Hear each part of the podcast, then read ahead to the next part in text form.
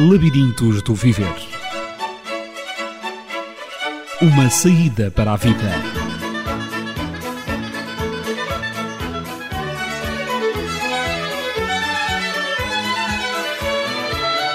No labirinto da vida, quando você não encontrar a saída, não desista de a procurar.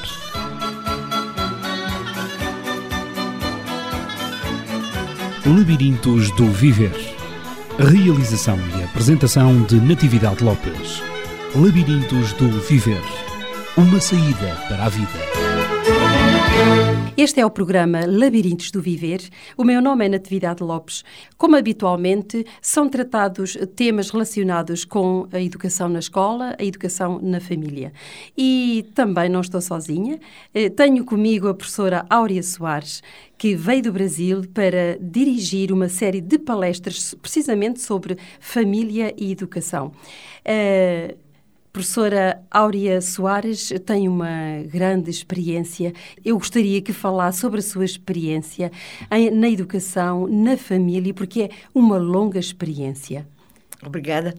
É um prazer muito grande estar com você, meu amigo ouvinte, minha amiga, nestes momentos preciosos aqui em Lisboa, ou nessa, nesse lindo país e ah, dando a minha contribuição para este assunto tão sério, tão solene, tão oportuno, que são assuntos relacionados com a família e com a educação. Realmente dediquei toda a minha vida a esse trabalho, muitos estudos e uma longa experiência com muitas viagens através de vários continentes, ajudando as pessoas, como tantas outras estão fazendo, a refletir um pouco mais sobre as necessidades da casa e, de qualquer forma, tentar um novo estilo de vida para que possamos minimizar tanto sofrimento, tanta dor que existe no seio da família. Estou agora à disposição, sua disposição, para essa conversa amiga e bem íntima sobre este assunto. Professora Áurea Soares, eu sei que um dos temas que tratou uh, te, tem a ver com o valor de uma criança. Diga-me qual o objetivo em falar do valor de uma criança? Sim, primeiramente nós temos de concordar que a Bíblia é o livro dos princípios. É na Bíblia que nós encontramos a essência de todos os assuntos que poderiam fazer o homem do homem uma pessoa muito feliz. E entre estes assuntos está mesmo o da criança. Uhum. A Bíblia Sagrada no livro de Salmos, capítulo 127, o versículo 3, o sábio Salomão, inspirado por Deus, ele está dizendo que a herança do Senhor são os filhos, e o fruto do ventre, o seu galardão. Então, o que significa que o valor de uma criança será apresentado sob o ponto de vista cristão, digamos, numa, numa ótica cristã. Naturalmente, porque nós todos pertencemos a um país cristão. Cristãos são todas as pessoas que seguem a Cristo. E o livro que dá as orientações para isso é mesmo a Bíblia Sagrada. Então, quando a Bíblia diz que os filhos são a herança do Senhor, eu sinto nessa frase uma profundidade além da minha compreensão porque nós sabemos que herança é uma coisa muito boa e a maioria das pessoas que tem é, muitas posses ou muita riqueza, é, quando morrem os pais, até brigam e lutam para ter uma parte na herança, de maneira que se apresenta como uma coisa muito preciosa. Então, entre compreendermos a herança aqui na terra e a Bíblia Sagrada dizer que para Deus, o seu filho, ele quer como herança, é quase acima da minha compreensão, como eu já disse, porque nós conhecemos a Deus e sabemos que ele é majestoso, que ele é soberano, que ele criou um universo imenso, muito, muito, muito mais do que simplesmente o nosso planeta. É um Deus que, além de criar mundos infindos, ele é também o mantenedor de toda esta grandeza. E, de repente, um Deus tão grandioso, tão poderoso, tão sábio, está preocupado com seu filho ao ponto de dizer que quer tê-lo como herança. Então, nesse momento, nós temos que refletir o valor, o grande valor que tem uma criança. E, por outro lado, a segunda parte desse mesmo texto está dizendo que Deus quer o seu filho como seu galardão. Nós entendemos galardão como prêmio, nós entendemos galardão como um presente. E Deus está dizendo para você, neste momento, que Ele quer ter seu filho como um galardão. É o mesmo que dizer que ele quer ter os nossos filhos como galardão, porque ao expressar-se desse modo, o ouvinte poderá pensar que Deus está, está a falar do Filho de Deus, mas, portanto, o galardão, a recompensa à qual se está a referir é precisamente os filhos de cada um de nós. Deus quer que sejam também seus filhos, filhos de Deus. É, eu não estou realmente falando diretamente das crianças como filhos de Deus, porque realmente são, mas eu estou falando de você e para você, seu filho, mamãe, seu filho, papai. Então, essa criança que você tem no seu colo, que você tem nos seus braços, o Senhor Deus quer tê-lo, ou tê-los, se forem muitos, como seu galardão. Ele quer que você dê para ele esse prêmio. Ele quer que você dê para ele essa recompensa. Então, quando nós pensamos numa criança com este enfoque, é uma grandeza imensa. E é assim que cada pai, cada mãe, cada educador e cada pessoa que lida com criança precisa compreender, precisa ver uma criança. É nesse enfoque que toda a humanidade deveria olhar para uma criança. Ou seja, tal como Deus valoriza a criança, assim também os pais, os familiares, os amigos, cada adulto deve também valorizar essa mesma criança, porque ela é preciosa aos olhos de Deus. Então, para nós sabemos que a criança é um ser muito precioso, realmente. Agora eu pergunto para você, saindo desse âmbito, dessa esfera é, acima da nossa terra ou fora dela, é, como é que você vê essa criança? Como é que você olha para uma criança? Enquanto pai, enquanto mãe, enquanto educador. É, ou qualquer outra pessoa uhum. que lida com uma criança. Porque realmente, se nós não compreendermos ou não observarmos uma criança nesse aspecto, é, acontece o que nós estamos presenciando no mundo de hoje: crianças abandonadas. E não estou me referindo somente às crianças pobres, muito pobres, cujos pais saem para ganhar a vida. Mesmo nos palácios, mesmo nas mansões, mesmo em grandes ambientes, as crianças estão, sim, muito abandonadas. Professora Áurea, como é que explica esse abandono das crianças pelos adultos? Veja bem, às vezes um pai e uma mãe que mora numa mansão, digamos, Existem pessoas que têm filhos e que enchem a criança de, de tecnologia de ponta. Tem um quarto cheio de brinquedos de todo tipo com controle remoto. Dá para o seu filho as melhores coisas, os melhores objetos de forma material. Você acha, minha amiga, meu amigo, que isso supre, que isso dá para a criança o espaço que ela merece? Então saem, vão a passeios, vão para a Índia, vão para a América Latina, vão para outros lugares e resolver negócios e grandes empresas e reuniões beneficentes e estão pensando em ajudar a humanidade, mas abandonam seus filhos. Quando nós entregamos os nossos filhos nas mãos de terceiros, podem ser os avós, podem ser os primos, pode ser uma babá, pode ser um cachorro, pode ser o que for. Mas quando o pai e a mãe ou a mãe não está presente na vida do seu filho, essa criança está abandonada, porque os pais não acompanham o desenvolvimento do seu caráter, porque os pais não tomam tempo para observar aquela genética, aquela coisa que a criança trouxe dos seus ancestrais, que precisa ser modelada pela educação. E se não estão presentes, não podem perceber essas falhas e não podem corrigi-las. Uhum. E muitas vezes só chegam à noite cansados, exaustos ou com a cabeça cheia de tantas outras coisas que já nem querem mais saber de problemas nem de falhas, querem mais um descanso, ou um programa, ou um filme, e as crianças continuam abandonadas.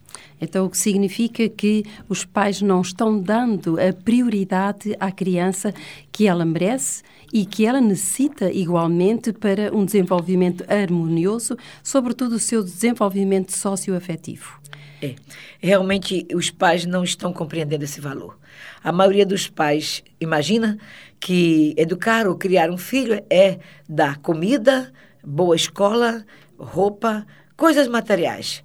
Claro, naturalmente isso é muito importante. Mas é não só. Mas não, não só. só. Não é nem suficiente. prioritário. Perfeitamente. Uhum, nem prioritário. É. Então, nós temos que tomar cuidado para atender a criança em todos os seus aspectos de vida, porque uma personalidade, ela é formada de três elementos básicos que todos nós possuímos.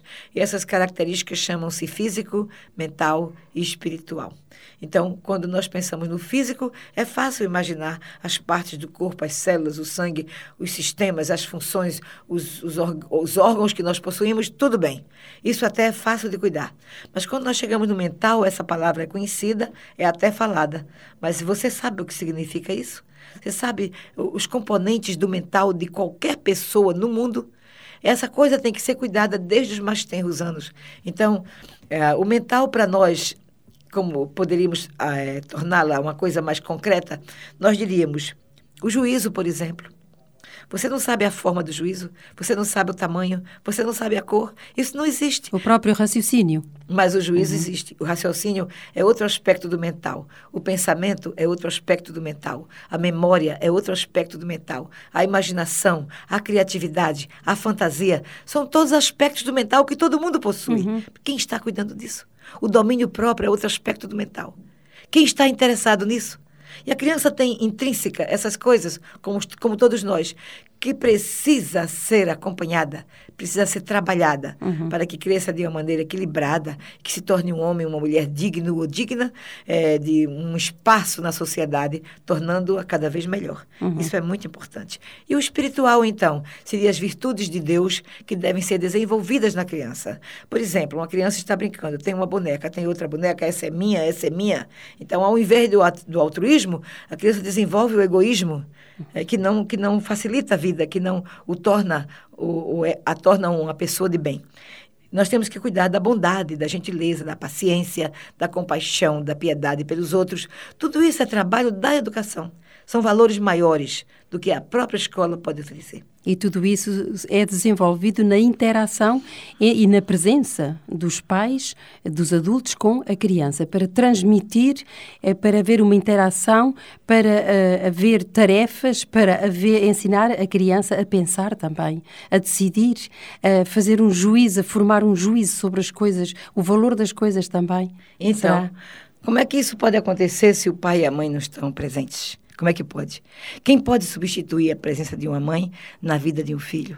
Ninguém pode. Dizem que é insubstituível. Perfeitamente absolutamente insubstituível. Então, nós precisamos tomar cuidado quando pensamos em ter um filho. Ter filho é coisa boa, todo mundo precisa de ter filhos, porque os seus filhos, quando crescem, devem, podem e devem formar uma geração melhor.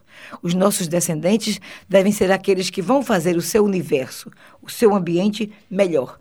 Então, nós estamos trabalhando para que nós possamos ter um mundo melhor, nem que seja o seu mundo, nem que seja o seu habitat, nem que seja aquele lugar onde você trabalha, onde você vive, os seus vizinhos, os seus amigos, a sua igreja, tem de ser melhor pela sua presença e a presença da sua família. Portanto, o valor que Deus dá a uma criança é tão grandioso que nós mesmos precisamos compreender isso para trabalhar diretamente, constantemente pela educação do nosso filho.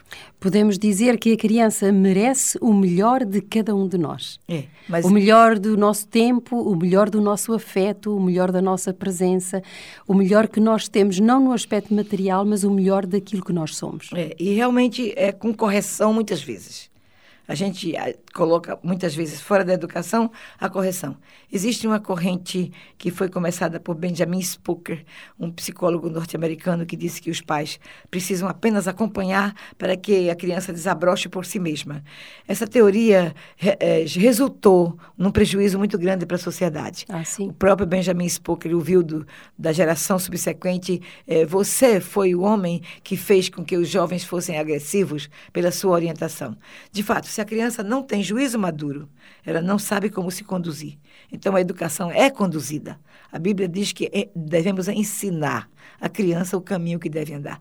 Não ensinar com palavras. As palavras muitas vezes não dão o melhor resultado na família, mas é o nosso exemplo, a nossa prática. É muitas vezes a correção. Não podemos deixar que a criança é, exploda em gritos e, e em força tão grande interior que quer e quer e quer e tem que ser dado tudo o que quer. Aí vem o autocontrole que deve ser ensinado à hum, criança. Modelado cada uhum. dia, trabalhado. E isso só se faz com a presença constante e contínua dos pais na vida dos filhos. Eu ia colocar uma última questão. Finalmente, perante um valor tão imenso que a criança tem e perante o abandono que efetivamente existe e que é real na vida da nossa sociedade, o que deve ser feito para mudar esta situação? O que eu digo que deve ser feito exige de você, meu amigo, minha amiga, muita coragem. Você tem que ter muita determinação. Uhum. Você tem que ter paixão pelo seu filho e lutar pelo melhor que ele pode. Porque eu diria a você que no momento que um pai e uma mãe têm um filho, um dos dois não pode trabalhar fora de casa.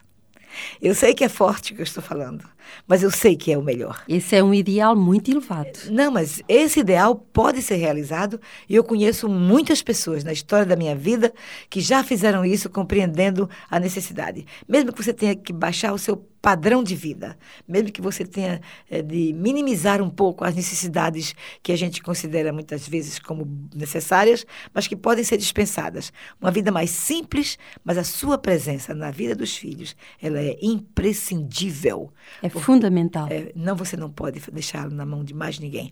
Até a idade quando vão para a escola, e a idade quando vai para a escola não é a idade da creche, não é a idade do maternalzinho, a idade quando vai para a escola é a idade quando começa a ter o juízo amadurecendo, e isso a partir dos sete anos. Segundo a psicologia, a criança então pode sair fora de casa por um tempo para adquirir os conhecimentos acadêmicos.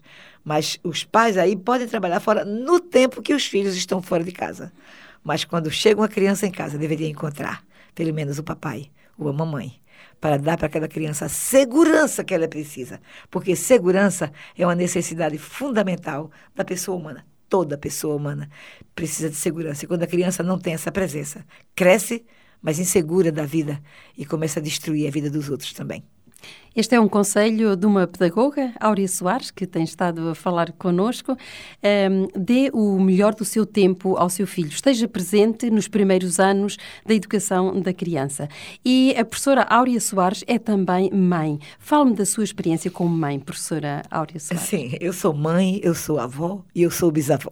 Quem escuta minha voz já sabe que eu não tenho uma voz de jovem. Eu não sou jovem, eu tenho 74 anos de idade e tenho uma família muito grande e sou defensora de muitos filhos. Eu acredito que quando você tem muitos filhos, você tem uma velhice mais farta, você tem uma velhice feliz. Quando você produz apenas um ou dois, porque todo mundo está fazendo assim, esse é um modelo falso. Porque ou você escolhe ser velho ou você escolhe morrer, você não tem uma terceira alternativa.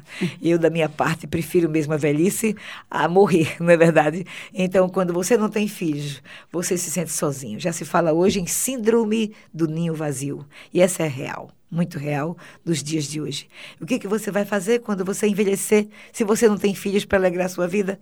Quando os prazeres que você apreciava tanto já não têm o mesmo valor? Quando o dinheiro e a casa bonita e os móveis e a beleza do mundo já não influem na sua vida? Na velhice essas coisas não são prioridade. Prioridade são os filhos, se você os tiver.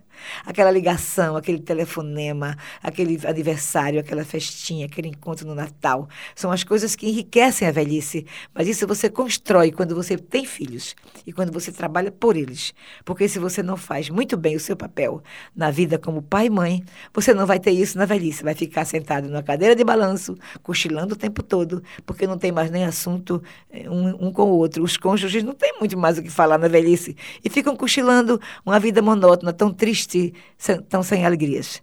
A alegria da vida são os filhos, é a família.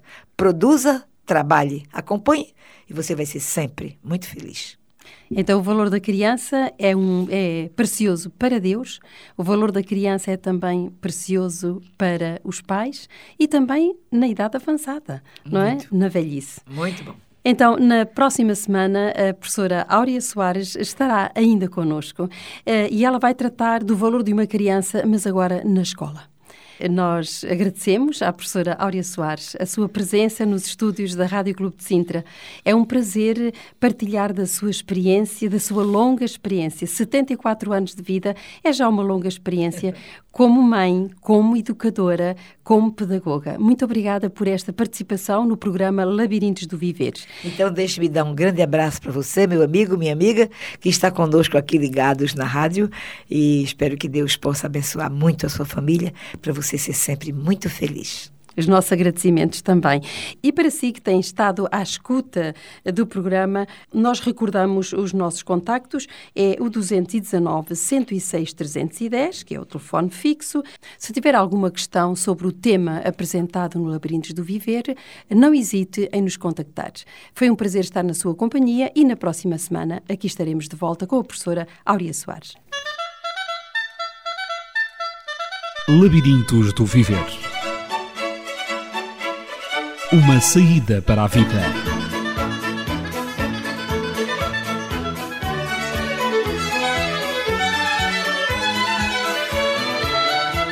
labirinto da vida, quando você não encontrar a saída, não desista de a procurar.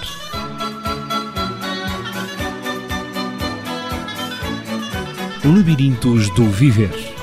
Realização e apresentação de Natividade Lopes. Labirintos do Viver. Uma saída para a vida.